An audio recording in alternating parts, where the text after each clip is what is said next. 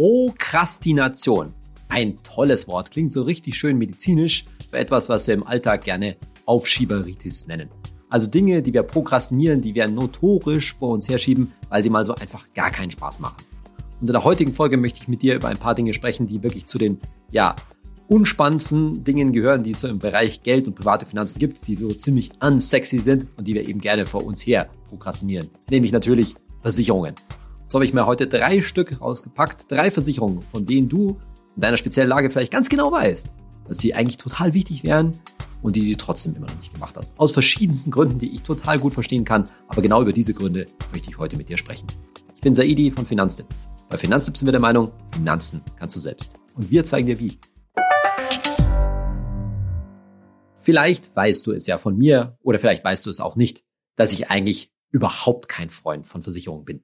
Ich bin der Meinung, dass gerade die meisten Deutschen in vielen Fällen überversichert sind. Und ich selbst habe auch nur das absolute notwendige Muss, Minimalmuss an Versicherungen. Also ganz konkret, ich habe eine Haftpflicht, eine Berufsunfähigkeitsversicherung, eine BU und eine Auslandsreisekrankenversicherung. Aber es gibt halt doch ein paar Versicherungen, die richtig wichtig sind, um die man nicht drum kommt und wo man aber auf der anderen Seite, gerade weil sie in vielen Fällen auch nicht ganz so billig sind, gerne mal dran vorbeischaut. Und da kenne ich das auch von mir, dass man solche eigentlich die wichtigen Sachen im Leben öfter mal ja eben prokrastiniert, vor sich herschiebt und nicht so richtig hingucken will. Und da wollen wir heute mal ein bisschen hingucken. Vielleicht ein bisschen den Finger in die Wunde legen, warum drückt man sich um so die eine oder andere wichtige Sache. Und die drei, ja, sehr wichtigen Versicherungen, die ich mir für die heutige Folge rausgesucht habe, sind tatsächlich die Berufsunfähigkeitsversicherung und ihre Alternativen. Also die Frage, was mache ich, wenn ich keine BU, keine Berufsunfähigkeitsversicherung kriege? Die Risikolebensversicherung und die Krankentagegeldversicherung. Die BU, da hast du vielleicht schon mal was gehört und wenn du jetzt keine hast, dann denkst du dir, oh nein, jetzt redet er wieder ein schlechtes Gewissen oder vielleicht hast du da ja auch eine andere Meinung dazu, was völlig in Ordnung ist. Risikolebensversicherung hast du vielleicht auch schon mal gehört. Vielleicht bist du dir auch, aber auch nicht ganz so sicher, wie es jetzt genau, was es dich damit auf sich hat und wann das wirklich sinnvoll ist. Und vielleicht hast du bei einer Krankentagegeldversicherung, naja, den, das Wort hast du vielleicht schon mal gehört, aber wann das wirklich und so, hm, nicht unbedingt. Genau, die drei gehen wir jetzt da rein nochmal durch. Wenn wir jetzt mit der BU, mit der Berufsunfähigkeitsversicherung anfangen, dann denkst du dir vielleicht, wenn du schon ein bisschen länger Finanzen folgst, oh nein, jetzt kommt wieder die übliche Litanei, dass er mir vorhält, ja, wie viel mein Einkommen wert ist und wie hoch die Chance in meinem Leben ist, berufsunfähig zu werden und wie wichtig das ist, eine Absicherung fürs Einkommen zu haben und, und, und, und. Und hier sparst dir. Ich erspare dir zu erzählen, welche Gründe es alles gibt, dass man berufsunfähig werden kann und dass der Staat dafür nicht genug zahlt. Das ist alles nicht der Punkt. Denn ich glaube einfach mal, dadurch, dass du vielleicht jetzt nicht gerade zum ersten Mal was mit Finanzen zu tun hast, hast du das irgendwie schon mal gehört, dass man eine Absicherung für, für die eigene Arbeitskraft braucht und dass das ziemlich wichtig ist. So, jetzt gibt es aber natürlich jede Menge Leute, die keine BU haben und auch keine entsprechende andere Absicherung ihrer Arbeitskraft. Und ich habe da schon viele Gründe gehört und ich zähle dir einfach mal ein paar auf und kannst ein bisschen mal in dich reinhören, ob das ein oder andere zutrifft. Fangen wir mal mit so ein bisschen harten Sachen an, nämlich mit einfach dem Punkt, dass du in dem Sinne ja keine BU bekommen kannst aufgrund deiner medizinischen Vorgeschichte, aufgrund deiner Vorerkrankung. Ganz einfaches Beispiel, vielleicht ist es bei dir auch bei wie vielen, dass du irgendwann mal eine Therapie gemacht hast. Ja, eine Psychotherapie. Das kann verschiedenste Gründe haben. Vielleicht bist du geplagt von Prüfungsangst gibt es viele Leute. Oder es hat sich leider mal ja was ziemlich Schicksalhaftes in deiner Familie ereignet. Tod eines nahen, eines Familienmitglieds, eines nahen Angehörigen oder ähnliches. Und ja, da halt in so einem Fragebogen zu einer Berufsunfähigkeitsversicherung oder ähnlichem nach solchen Sachen gefragt wird, bist du dann vielleicht sogar mal sogar abgelehnt worden. Oder hast schon gehört, dass es dann eh Chancen ziemlich schlecht stehen. Das ist zunächst mal richtig. Die Versicherungen, die wollen halt wissen, ja, dass man so eine Episode, wie man so schön sagt, überwunden hat. Meistens sind die Zeiträume, dass das vorher sein muss, drei Jahre, eher fünf Jahre und danach kann man es wieder versuchen. Und vielleicht hast du es ja damals versucht und seitdem halt auch nie wieder. Das wäre nicht ganz untypisch. Und schwierig ist es natürlich auch, wenn das sich ein bisschen länger hinzieht, weil ganz klar, dieses psychische Risiko, also wovon reden wir, Burnout, Depression und diese ganzen Geschichten, dass es einem später im Leben dann irgendwann mal nicht so gut geht im Job. Naja, das ist halt der häufigste Grund, dass so eine Berufsunfähigkeit gezogen wird, wie man so schön sagt, dass man also Leistungen in Anspruch nehmen möchte und deswegen wollen die Versicherungen sich da vorhinein natürlich absichern dagegen. Da kann man jetzt halten, was man davon will. Das gehört vielleicht auch zu denen, die sagen, ja, das, was soll denn das eigentlich? Aber gut, das ist halt das Privat Prinzip einer privaten Versicherung. Was macht man da? Naja, zunächst mal abwarten, kann man sagen, dass das äh, vorbei ist. Das ist die eine Möglichkeit. Oder sich halt zumindest auch in der Zwischenzeit eine der Alternativen suchen. Denn man kann natürlich aus, das muss man auch mal klar sagen, es ist ja nicht das einzige Risiko, dass man halt psychisch das nicht mehr packt, dass du irgendwann den Stress nicht mehr packst, dass du da irgendwie, dass es dir einfach zu viel wird, sondern es gibt natürlich sehr, sehr viele andere Möglichkeiten, ja, von dass dein Rücken nicht mehr mitspielt bis hin zu den richtig schlimmen Erkrankungen. Also wir reden natürlich über Sachen wie Herzinfarkt, Krebs, Schlaganfall und, und anderen unschönen Dingen. Ich glaube, jetzt sind wir schon ein bisschen an einem Eingemachten, denn wenn ich mich da so in mich selber reinhöre, so, das Thema Krebs ist zum Beispiel etwas, was mich persönlich durchaus beschäftigt. Krebs ist in meiner Familie relativ häufig, muss ich so sagen, und deswegen ist das Risiko, dass mich das irgendwie eines Tages trifft, nicht ganz so gering. Und ja, ich habe eine Berufsunfähigkeitsversicherung, aber als ich die damals, und ich habe die ziemlich früh gemacht, also da war ich noch, war ich noch keine 30, so sage ich jetzt mal, da hat mich das irgendwie nicht beschäftigt, muss ich auch ganz klar sagen.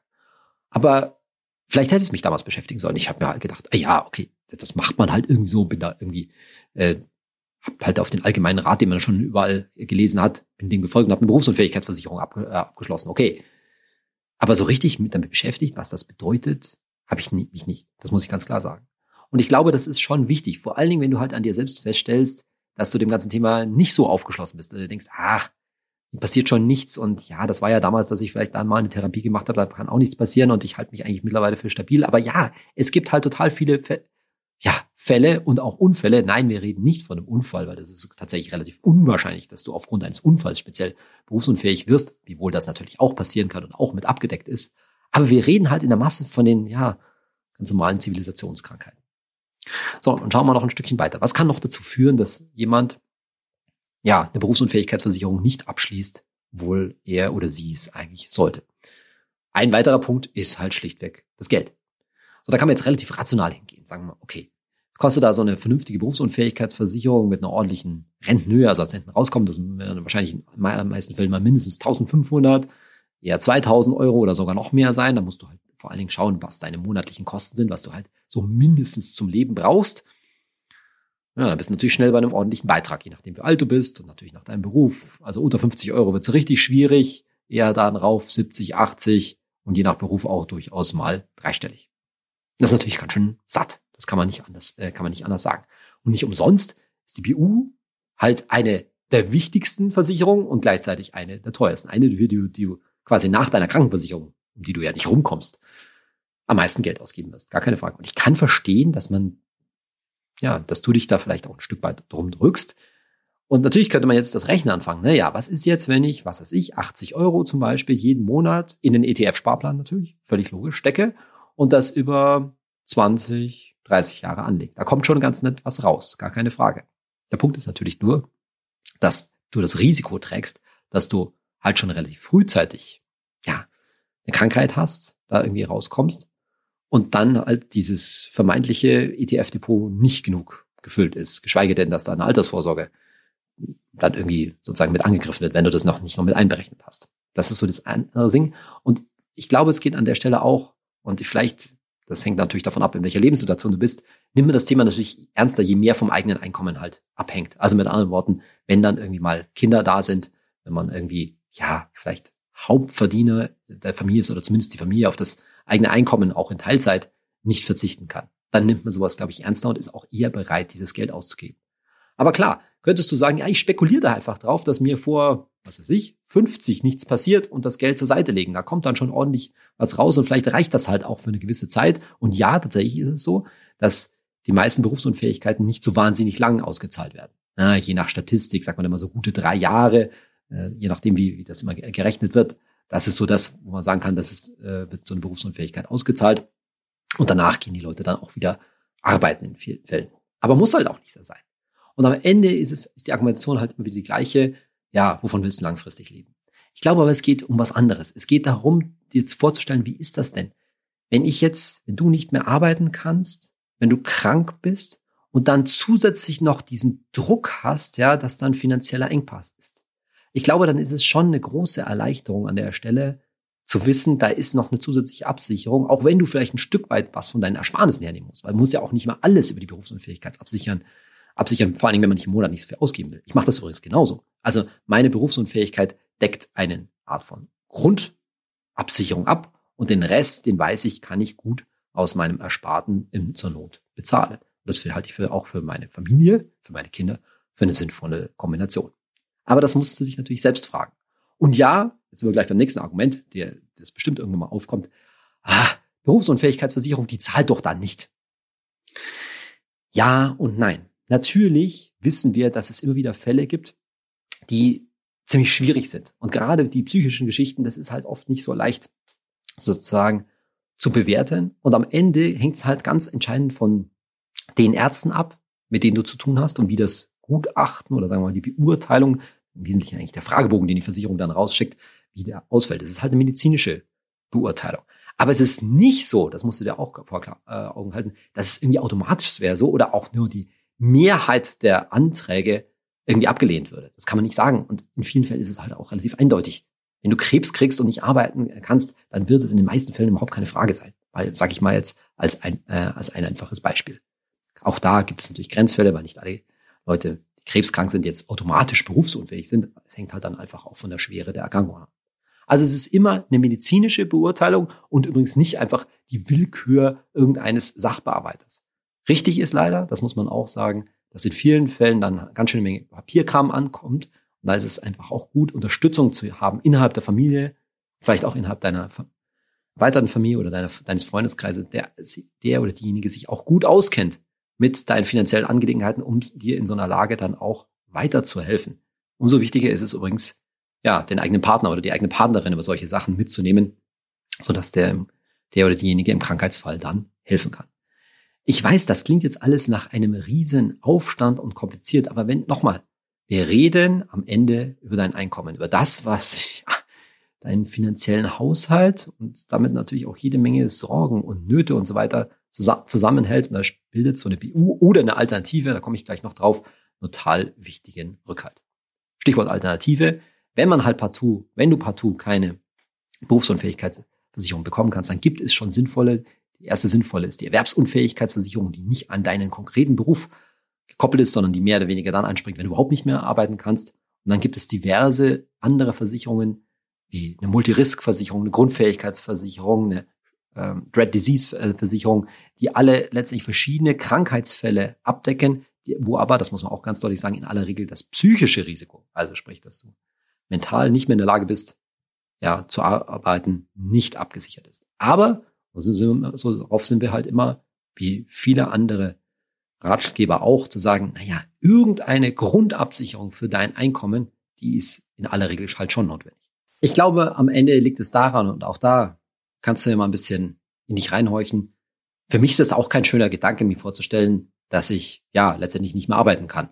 Ganz egal übrigens, ob jetzt in dem jetzigen Beruf, den ich natürlich bei Finanztipps sehr, sehr gern mache, oder in irgendeinem anderen Beruf, weil man sich halt nicht gerne als gebrechlich und schon gar nicht vorzeitig, also noch als ja junger oder tatkräftiger Mensch bei eigentlich guter Gesundheit dann nicht mehr bei Gesundheit vorstellt, weil es einen irgendwie das Bild gibt, dass man vorzeitig alt geworden ist, dass man schwach ist, die Hilfe anderer bedarf und so weiter. Keine Sachen, an die man, an die man denkt. Aber vielleicht, wenn du ein bisschen drüber nachdenkst, mit diesem Bild ein bisschen spielst, dann bin ich wieder bei dem Punkt, wo ich sage, hm, da ist es schon gut zu wissen, auch wenn das überhaupt nicht schön ist, mir vorzustellen, ja, dass ich vielleicht in den nächsten Jahren, vor dem 60. oder so, mal ernsthaft krank bin, nicht mehr das machen kann, was ich, dem ich auch gerne nachgehe, dass dann zumindest dieser finanzielle Druck nicht da, da ist, das ist schon auch beruhigend und kann halt auch ein Stück weit zu, ja, mentaler Gesundheit beitragen. So, am Ende des Tages, wenn ich jetzt, dich da jetzt von überzeugt habe, dass du dich dem Thema wieder widmen sollst, dann ist natürlich die Frage, was sind die richtigen Anlaufstellen? Und da haben wir, wie du vielleicht weißt, bei Finanztipp in ja mühevoller Recherche kann man schon so sagen, einige gute Versicherungsmakler tatsächlich herausgefunden, die da eine sehr gute und professionelle Beratung letztendlich anbieten können. Und die entsprechenden Links packe ich dir natürlich in die Show Notes. So, jetzt wird's noch schöner und noch mehr Grabesstimme von Saidi. Grabesstimme im wahrsten Sinne des Wortes. Jetzt haben wir gerade über schwere Krankheit und solche Sachen gesprochen. Jetzt komme ich mit dem Tod an. Aber wenn wir über den Tod und Versicherung reden und damit natürlich beim, beim Thema Risikolebensversicherung sind, dann ist die Sache irgendwie ganz anders als bei der Berufsunfähigkeitsversicherung. Denn die Risikolebensversicherung ist eine altruistische Versicherung. Die machst du nicht für dich selbst, logischerweise, weil du bist, wenn die auszahlt, das wirst du jetzt schon mitbekommen haben, bist du leider verstorben. Das heißt, es ist eine Versicherung, die machst du in aller Regel für deine Familie oder zumindest deinen Partner oder deine Partner, Partnerin. Es ist eine Versicherung, bei der man an andere denkt. Und deswegen glaube ich, ist auch die ganze ja, Motivation, glaube ich, an der Stelle ganz anders.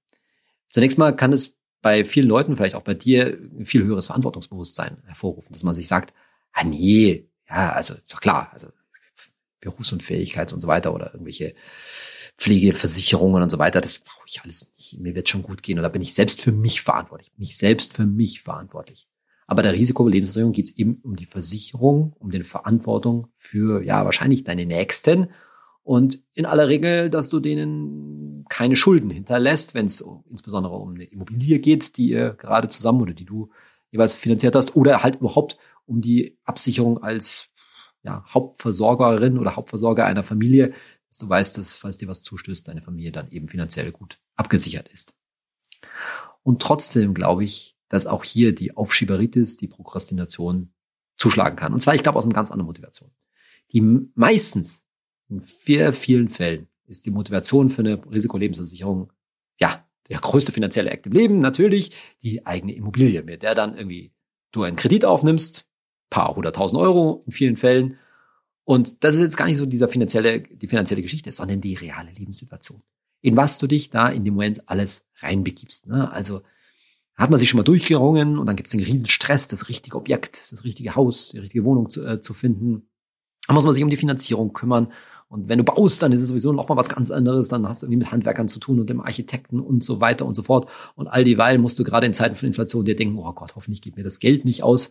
Und gerade bei den Kaufpreisen heute, selbst wenn die deine Eltern zum Beispiel mithelfen, ja, ist man halt finanziell wirklich bis aufs Äußerste gespannt, ja. Und dann denkt man sich so, ja, das geht noch alles gut, aber wie wohl, sollen wir eigentlich den Garten machen? Also so Thema Außenanlagen, wie das so schön heißt. Also die Terrasse, die ist eigentlich im Budget nicht mehr drin. Die machen wir dann irgendwo mal später, wenn wir wieder ein bisschen Geld angespart haben oder sowas. Solche Sätze kenne ich gerade auch von meinen Freunden, zum Beispiel zuhauf. So, und inmitten von all dem, und dann hat man, hast du vielleicht sogar ganz super, das alles per Excel zum Beispiel oder so, Haushaltsbudget berechnet und wie viel du eigentlich tillen kannst und was zur Seite nochmal legen kannst für Instandhaltung, ja, irgendwelche Sonderleistungen und so weiter. Äh, dann kommt der Solidato von Finanztipp daher und sagt, oh, da musst du noch mal an einen Todesfall denken, ja, da braucht es noch so eine Versicherung und äh, ja, wenn man sich mal genau anschaut, dann kostet es nochmal für vier Monate. Was denn noch um alles Welt, denkst du dir? Es ist halt irgendwie gefühlt, wahrscheinlich auch rein gefühlt, im Budget nicht mehr drin. Und überhaupt, ich meine, ihr baut euch da gerade was Traumhaftes hin, hoffentlich, habt was Schönes gekauft, endlich und so weiter. Und da will man an was Schönes denken und vielleicht träumst du schon von dem Tag, wo ihr dann endlich mal auf der Terrasse sitzen könnt, wenn das Ding da draußen mal dann fertig gepflastert ist oder sowas in der Richtung. Und jetzt komme ich mit dem Tod daher. Ja, und das sind halt dann so die Gründe, die zu Prokrastination führen, dass man sowas vor sich her, vor sich herschiebt. Wenn in der Regel macht man ja so eine Finanzierung, so einen ganzen Bau oder was auch immer, wie ihr an, ihre, an eure Immobilie gekommen seid, in den besten Jahren, wenn man noch in Saft und Kraft steht und naja, da fällt dazu dieses Thema Tod irgendwie hinten runter, auch wenn es so ein Verantwortungsthema ist. Oder es ist halt gefühlt einfach im Budget nicht so richtig drin. Naja, wenn du dir den Spiegel vor Augen hältst, dann weißt du auch, ja, wir wissen alle nicht, wann der Tag gekommen ist. Das muss man einfach mal so hart sagen. Und natürlich kann es passieren. Und ich glaube, du bist genau wie alle anderen, wenn man sich kurz vor Augen hält, nee, Natürlich willst du auf keinen Fall, dass wenn schon das Allerschlimmste quasi passiert, du verstirbst, dass dann deine Familie neben all der Sorge und der Trauer und der Katastrophe, die dann natürlich hereingebrochen ist, sich auch noch Sorgen machen muss, ob sie in dem Haus und in der Wohnung weiter leben bleiben können. Ja, also bitte nicht. Ich glaube, das ist dir auch sofort klar, wenn du darüber nachdenkst. Und deshalb ist natürlich dieses Thema wichtig und am Ende, wenn es halt das Budget so eng ist, wenn die ganze Finanzierung verständlicherweise bei den heutigen Kaufpreisen und dann jetzt noch den gestiegenen Zinsen womöglich so eng ist, naja, und jetzt sagen wir mal so eine Risikolebensversicherung, vielleicht ja 50 Euro im Monat, da bist du wahrscheinlich schon ganz gut dabei, je nachdem, wie alt du bist, welche Laufzeit das Ding haben muss, mit anderen Worten, wie viel Kredit ihr aufgenommen habt, wie schnell ihr den zurückgezahlt habt und so weiter. Mit den technischen Details, da lasse ich dich in Ruhe. Aber am Ende muss man sich das halt wahrscheinlich irgendwo nochmal vom Hund wegsparen, ja, muss man so hart sagen. Und dann muss es ein wenig Urlaub, weniger Urlaub sein für den, für die Familie oder einmal im Monat weniger essen gehen, zum Beispiel, oder solche Sachen. Ja, für die Absicherung, für den allerschlimmsten Fall kann und muss das vielleicht tatsächlich dann drin sein. Und übrigens, vergiss nicht, dass ihr wahrscheinlich gerade in diesem Fall zu zweit seid. Und dass es auch, wenn du jetzt zum Beispiel die Hauptverdienerin oder der Hauptverdiener bist, dass du wahrscheinlich es ohne das Einkommen deines Partners oder deiner Partnerin trotzdem nicht schaffen würdest. In aller Regel ist es sinnvoll, beide Elternteile abzusichern, den einen vielleicht mit einer größeren Risikolebensversicherung und den einen mit einer kleineren. Auch dazu weit wertvolle Tipps findest du zum Beispiel in unserem Ratgeber, in der wir dir natürlich genauso wie bei der Berufsunfähigkeitsversicherung die entsprechenden Anlaufstellen, die entsprechende Versicherung nennen, wo du am besten so eine Risikolebensversicherung abschließt. Bei Versicherung Nummer drei, der Krankentagegeldversicherung, muss ich vielleicht mal erstmal ein bisschen was erklären, was das überhaupt ist. Gut, vielleicht bist du zum Beispiel privat versichert, ja, da gehört in so einer also voll Privatversicherung, da gehört in so einer privaten Versicherung in aller, aller Regel zumindest eine Krankentagegeldversicherung sowieso dazu. Da kommst du in dem Sinne gar nicht drum rum. Und es ist, glaube ich, auch klar, wenn du eben keine andere Versicherung hast, dann brauchst du natürlich für den Fall, dass du krank wirst, eine Versicherung. In dem Fall, wenn du angestellt bist, wenn die Lohnfortzahlung deines Arbeitgebers nach sechs Wochen endet. Aber eigentlich will ich über einen anderen Fall bei der Krankentagegeldversicherung reden, nämlich dann, wenn du ja ganz normal angestellt bist und gesetzlich krankenversichert bist. Und jetzt denkst du schon, ich bin ganz mal gesetzlich versichert, wieso kommt er jetzt mit Krankentagegeld daher? Erstmal noch für erste Verwirrung klären. Da gibt's auch noch Krankenhaustagegeld. Ja, immer diese Versicherungsnamen. Ich weiß schon, Krankenhaustagegeldversicherung ist, dürfte so eine der unseren und unwichtigeren Versicherungen sein. Da kriegst du einfach Geld, wenn du im Krankenhaus bist. Äh, das kannst du dir sparen. Das sollte vielleicht Teil deiner Krankenversicherung sein oder kannst du einfach aus deinem Notgroschen bezahlen. Vergessen wir gleich wieder. Nee, wir reden über Kranke Tagegeldversicherung, also ohne Krankenhaus, mit anderen Worten.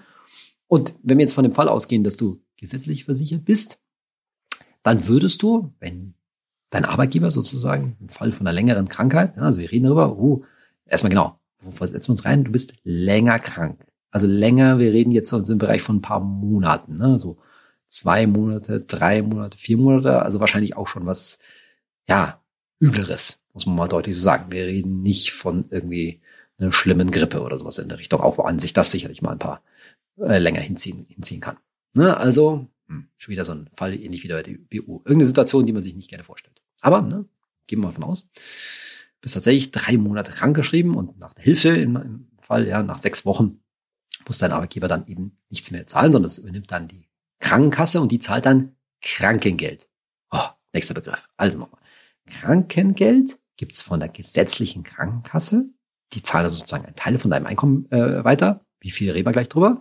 Dann gibt es Krankentagegeld. Das ist eben dann eine Ergänzung dazu. Und dann gibt es eben noch die Krankenhaustagegeldversicherung. Krankenhaus brauchen wir nicht. So haben wir die Begriffe, glaube ich, mal geklärt. Wahrscheinlich ist es nicht ganz so schwierig für dich, dir vorzustellen, dass du ein paar Monate raus aus dem Job bist. Na klar, auch wieder so eine Situation. Das ist wahrscheinlich schon eine echt üble Geschichte, vielleicht auch eine üble Verletzung oder irgendwas in Richtung, wollen wir, man sich eigentlich nicht vorstellen aber es ist ein bisschen greifbarer, als jetzt gleich über Berufsunfähigkeit zu reden, so eine dauerhafte Geschichte oder zumindest, eine, zumindest mehrere Geschichte. Und da weißt du irgendwie, ja, da brauchst du schon Absicherung, dann vor allen Dingen halt eben wegen dein Arbeitgeber nicht mehr weiter zahlt, aber irgendwie im Kopf hast du immer, ja, da macht doch die Krankenkasse was. Ja, das ist richtig. Und da gibt's eben dieses Krankengeld. Bloß, dass das eben, und jetzt wir, kommen wir eben drauf, halt auch nicht reichen kann einfach. Einfaches Beispiel, damit du weißt, wovon ich in Größenordnung wir auch reden. Sagen wir mal, du verdienst 60.000 brutto, 5.000 brutto im Monat, ja, mit Familie, verheiratet, wenn man bis Steuerklasse 3, wodurch dein Netto natürlich dann auch ganz hübsch ist, nämlich so Größenordnung ungefähr 3.400 netto im Monat. So, und jetzt wirst du krank. Klar, erstmal zahlt dein Arbeitgeber ganz normale Krankheitstage, dein Einkommen weiter, aber nach sechs Wochen würde das einfach da mal enden. Und dann kommt eben das Krankengeld von der Krankenkasse zum Tragen und die Regelung ist ziemlich kompliziert, damit du es mal gehört hast. Das sind 70 Prozent von deinem Bruttoeinkommen, maximal aber 90 Prozent von deinem Netto. Hm. Was heißt denn das jetzt? Das ist auch schwer zu verstehen. Bleiben wir bei unserem Beispiel. Nochmal 5000 brutto im Monat, 3, 4 netto im Monat. Dann liegt das Krankengeld bei so 2670. also nochmal so 2650 bis 2700 Euro, je nachdem, wie es die Krankenkasse ist und so weiter. Liegt das dann. Oh, jetzt fällt dir schon was auf. Da war gerade die Rede von drei, vier netto und irgendwie so zwei, knappe zwei, sieben Krankengeld netto im Monat. Netto wohlgemerkt, ja, da wird auch noch was abgezogen. Oh, das ist schon ein erheblicher Unterschied, oder? Das sind mal so irgendwo 700 Euro, die da im Monat fehlen. Ja, drei, vier netto, knappe zwei, sieben netto Krankengeld. So, und wenn, du, wenn ich mir jetzt vorstelle, dass du vielleicht zum Beispiel auch eine Finanzierung am Laufen hast, ne, dass man irgendwie da ein Haus gekauft hat oder irgend sowas in Richtung und dann ist irgendwie da in der Haushaltskasse auf einmal ein ganz schönes Loch drin. Da fehlen irgendwie so Größenordnung 700 netto. Puh, das ist mal ein hübscher Betrag. Es kann natürlich sein, dass du da viel Spielraum hast, aber ich glaube eben, wenn so eine Finanzierung im Laufen ist, dann weiß ich nicht, ja, könnte das ganz schön schwierig werden.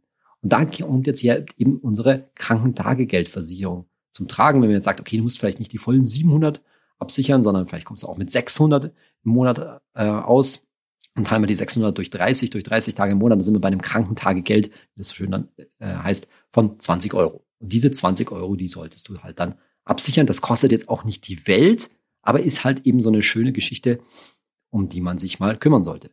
Und du merkst schon, es ist wieder eine ähnliche Situation, hat halt ganz oft mit Familien zu tun, die eben eine ziemlich hohe Belastung haben, zum Beispiel auch eben eine laufende Finanzierung.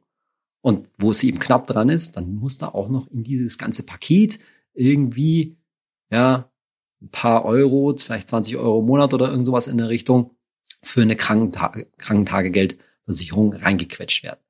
Einfach auch wieder so ein Fall, an dem man nicht gerne denkt, ähnlich wie bei der Risikolebensversicherung vielleicht, ja. Aber auch da ist es natürlich total wichtig, dass ja, deine Familie da nicht im Regen stehen bleibt. Und manchmal denkt man sich auch die Sachen dann nicht so richtig zu Ende durch. Ich glaube, na, man plant dann schon alles und hat sich eine Finanzierung überlegt und überlegt sich, was für Rücklagen man braucht und äh, was dann man sich an Elektronik vielleicht noch ins Haus holen kann, was vielleicht noch gerade drin ist, was eben nicht mehr drin ist, wie groß der Urlaub noch auffangen kann. Aber so richtig zu Ende gedacht wird die Geschichte nicht. Und an der Stelle ist, sind wir wieder an so einer Sache. Klar, am Ende sollte insbesondere so eine Hausfinanzierung natürlich nicht zu knapp gerechnet sein. Da sollte möglichst immer noch im Einkommen ein bisschen Spielraum sein. Aber was ist jetzt, wenn ja, einer von euch beiden als Partner dann in Elternzeit zum Beispiel gehen muss und dadurch das Einkommen runterfällt, dann wird's halt auf einmal ganz schön eng. Und dann sollte man solche Risiken, dass dann der eine von den anderen plötzlich auch noch krank wird, längerfristig krank wird, sollte man halt einfach nicht eingehen. Und wenn du jetzt ganz sauber am Plan bist, zu sagen, ah ja, okay, danke Saidi, ich bin gerade überlegen für eine Immobilie und so weiter und die Zinsen sind eh so hoch und dann kommt da noch eine Krankentagegeldversicherung, dann, boah, das ist alles so eng gerechnet. Eine BU brauche ich ja auch, eine Risikolebensversicherung und ja, vielleicht ist es dann halt am Ende auch tatsächlich einfach zu eng, weil ihr vielleicht nicht, ja, gewisserweise ein bisschen zu spät dran seid, weil ihr nicht genug Eigenkapital habt und so weiter. Wenn das halt alles schon so eng ist, also anders gesagt, wenn du dir denkst, 20 Euro im Monat Krankentagegeldversicherung, das ist einfach nicht mehr drin und du hast es ordentlich geplant, ja, dann stelle ich leider die Planung ein bisschen in Frage, muss ich hart so sagen. Denn wenn es das nicht, wenn es das nicht mehr leid, wie man auf Bayerisch sagt, ja, also wenn es dafür nicht mehr reicht, dann soll, ist die ganze Sache vielleicht keine gute Idee, weil so knapp sollte man bei einem Haus, bei einer Finanzierung wahrscheinlich nicht planen und frag dich doch mal, macht das noch Spaß, mit so einem knappen Geldbeutel durch die Gegend zu rennen und sich bei dann am Ende halt doch jeden Euro umdrehen zu müssen, ob man jetzt sich noch eine Pizza leisten kann oder nicht, was immer so mein Lieblingsbeispiel ist, ist dann vielleicht halt keine gute Idee. Aber nochmal jetzt zum Beispiel am Beispiel der Krankenhaus, Entschuldigung, jetzt sage ich auch schon Krankenhaus, der Krankentagegeldversicherung. Ja, sich auch so etwas, so ein Fall von einer längeren Krankheit, die aber jetzt nicht gleich eine Berufsunfähigkeit ist, mal zu überlegen. Da kann durchaus ja eine signifikante Lücke entstehen und da ist gerade wenn, ich glaube vor allen Dingen dann, wenn das Einkommen halt vor allen Dingen an einem Schwerpunkt von euch beiden, an einem von euch beiden schwerpunktmäßig hängt, ist schon eine gute Absicherung eine sinnvolle Sache. In unserer Kategorie Hey Saidi eine Frage von Lena-Karias auf Instagram. Sie fragt, Streut man nicht auch seine Chance, wenn man sein Risiko streut? Ja, Lena, ich würde sagen, natürlich, ganz klar. Denn Risiko und Chance gehen immer miteinander her. Also, ganz einfaches Beispiel, das mir dazu einfällt, ist natürlich der DAX. Der DAX, der ja, bekanntlicherweise mittlerweile 40 deutsche Aktien umfasst und damit deutlich weniger gestreut ist, abgesehen davon, dass es natürlich nur deutsche Aktien sind, im Vergleich zum MSCI World oder im sonstigen Welt-ETF, also abgesehen davon, dass in vielen, manchen Fällen halt tatsächlich auch die Welt und vor allen Dingen US-amerikanische Aktien auch mal besser performen, schlichtweg einfach als deutsche Aktien, was nicht immer der Fall sein muss. Aber man kann halt immer sehen, davor waren wir auch immer, dass gerade in Verlustphasen der DAX deutlich heruntergeht als die vermeintlich so fernen, fremden Welt- oder amerikanischen Indizes und so weiter. Also anders gesagt, technisch die Volatilität, die Schwankungsbreite vom DAX ist höher als in vielen anderen breiter gestreuten Indizes. Und da kann man halt sehen, jetzt einfach mal, das hat gar nichts mit dem DAX zu tun. Je weniger Aktien du drin hast, desto mehr Risiko hast du drin und desto mehr streust du halt auch, ja, äh, oder desto weniger ist deine Chance gestreut. Das Prinzip, wenn wir in Welt-ETF investieren, ist halt, ja, richtig, nicht nur das Risiko zu streuen, sondern auch die Chance zu streuen, weil wir eben sagen, du weißt nicht so genau, wo die Chancen liegen.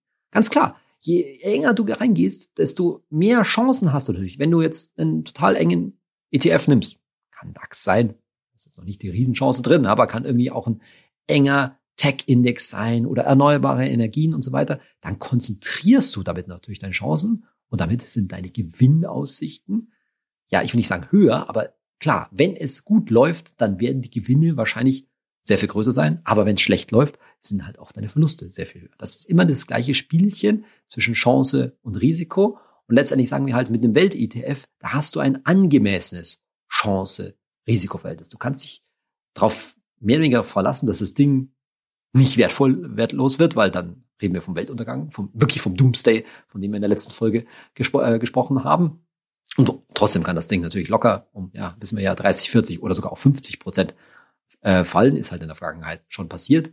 Und trotzdem weißt du halt, dass durch die breite Streuung die Chance, und das ist ganz wichtig, dass es sich wieder erholt, sehr, sehr groß ist.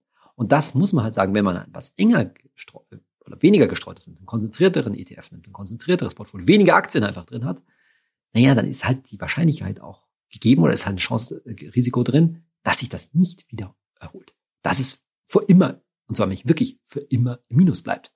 Ja, also natürlich gibt es Branchen, Fonds, ETFs auch, die sind quasi, die erreichen vorherige Höchststände nie wieder. Mit denen kannst du dauerhaft Verlust machen, weil du schlichtweg aufs falsche Pferd gesetzt hast. Aus welchen Gründen auch immer.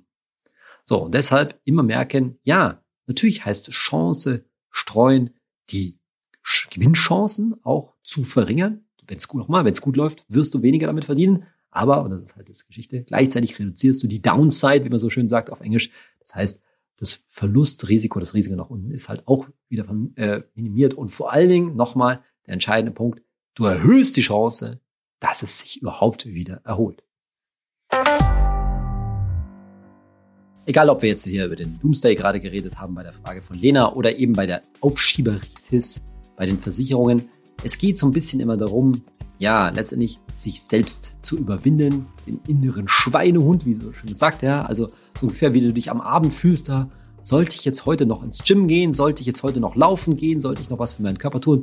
Ah, krieg mal deinen Arsch hoch, muss man mal deutlich sagen, verzeiht mir bitte dieses Wort, aber am Ende ist es halt so und ich glaube, dass es halt auch an vielen Geschichten ähnlich ist, dass wir uns gerne mal so ja, mentale Ausreden zurechtlegen. Ah, ich werde schon nicht krank. Ah, das Geld habe ich jetzt einfach nicht. Ah, die Versicherung zahlt nicht und so weiter.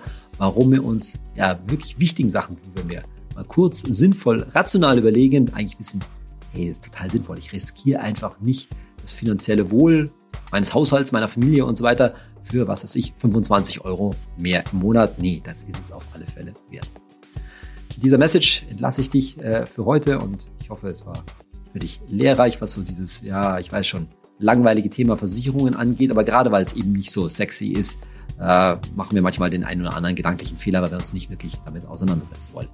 Ich freue mich, wenn du auch bei der nächsten Folge wieder mit dabei bist und hinterlass mir doch eine gute Bewertung für meinen Podcast, wenn dir die heutige Folge gefallen hat, wo auch immer du meinen Podcast runterlädst oder streamst. Bis zum nächsten Mal, dein Saidi.